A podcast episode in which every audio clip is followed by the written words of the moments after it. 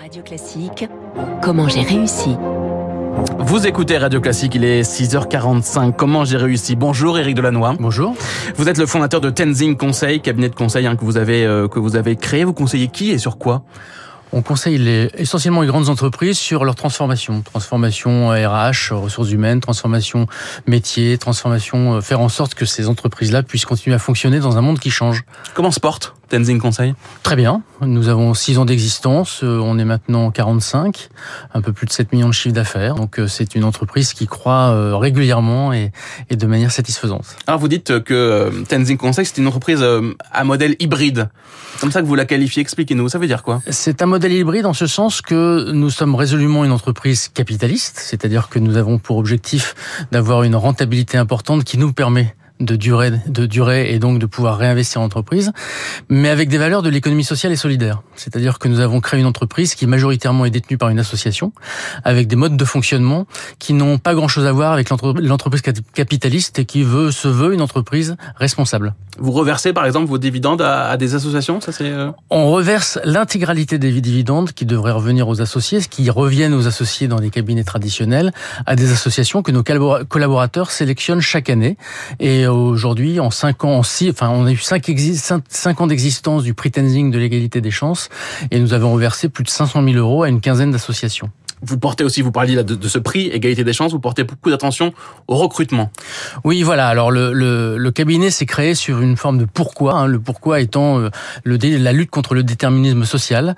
Euh, le Conseil en stratégie est une fabuleuse école de formation et nous souhaitions faire profiter de, de cette formation à des jeunes talents qui n'avaient pas les codes ou qui n'avaient pas forcément la bonne formation pour pouvoir y accéder.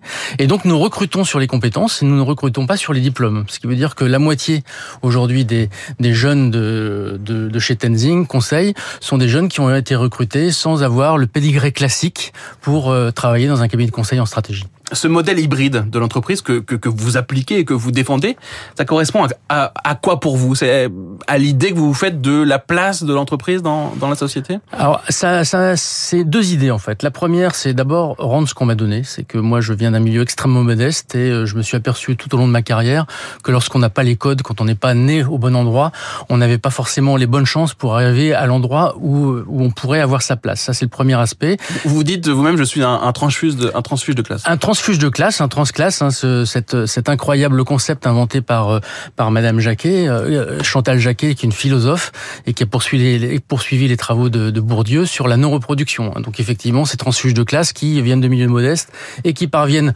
à force de travail et puis à force de, de oui, à force de travail, de pouvoir euh, accéder à, à ce qui n'était pas leur classe d'origine. Et effectivement, c'est c'est un des pourquoi de, de Tenzing qui consiste à dire aujourd'hui il y a beaucoup de talents, beaucoup de talents qui sont gâchés parce que le déterminisme social fait qu'ils ne sont pas orientés correctement, fait qu'ils ne peuvent pas accéder à ce qui leur permettrait de, d'avoir, ce à quoi ça leur permettrait d'avoir accès. Ça, c'est le premier pourquoi de manière très importante. Puis le deuxième pourquoi, c'est de se dire qu'aujourd'hui, il y a un capitalisme qui fonctionne de manière un peu folle depuis une quarantaine d'années, notamment sur les problématiques de répartition de la valeur. Et Tenzing, ça se veut être une entreprise qui remet l'entreprise au sein de la société et qui met la dynamique de l'entreprise pour les enjeux sociaux et environnementaux. Alors Tenzing Conseil, c'est pas votre première expérience entrepreneuriale C'est ma deuxième euh, expérience entrepreneuriale avec une première entreprise qui était également un cabinet de conseil qui a eu une énorme croissance dans les années euh, dans les années 2000 2010 et, euh, et qui qui était sur un modèle de management un peu différent des cabinets traditionnels. C'est probablement pour ça qu'il a eu une certaine forme de succès, mais qui n'était pas allé au bout de ce modèle social important qui veut remettre l'entreprise sur un mode différent dans la société. C'est pour ça que vous étiez parti. C'est pour, ça que je suis Tenzing. Absolument, tout à fait. Euh, dans votre parcours, vous dites je suis un, je suis devenu entrepreneur par contrainte. Oui, c'est intéressant, ça explique-nous. Je suis devenu entrepreneur par contrainte, ça veut dire qu'en fait, il y a, y a, le grand mythe de l'entrepreneur qui a une idée, qui va la mettre en œuvre et puis qui va, qui va réussir. En fait, dans les faits, ça se fait pas du tout comme ça. En fait, d'une manière générale, il y a, y a quand même un environnement, un environnement qui, qui, qui, qui concerne sa culture, qui concerne sa manière d'être. Et moi, en l'occurrence, j'étais dans une entreprise dont je considérais qu'il ne respectait pas correctement les salariés. Je ne la citerai pas, ça ne sert à rien. Et du coup, c'est parce qu'il y a une forme de rébellion par rapport à une autorité que je ne respectais plus, qui m'a conduit à me dire qu'il fallait que je travaille pour moi-même et qu'il donc il fallait que je crée ma propre entreprise. C'est-à-dire que c'est une dynamique personnelle, mais aussi liée à une contrainte qui était des modes de fonctionnement en entreprise qui quelquefois auraient, auraient le mérite d'être réinterrogés. C'est un problème de management surtout? C'est ça que vous, vous, cherchez aussi à appliquer euh. C'est un problème de management, c'est un problème de code. Aujourd'hui, il y a beaucoup d'entreprises qui euh, font des plafonds de verre pour un certain nombre de collaborateurs parce qu'il y a ces entre-soi qui sont la lutte de toute ma vie. Hein, euh, lutter contre les entre-soi, c'est-à-dire ces milieux qui s'autoprotègent et qui finalement interdisent qu'on les pénètre parce que vous n'êtes pas né avec eux.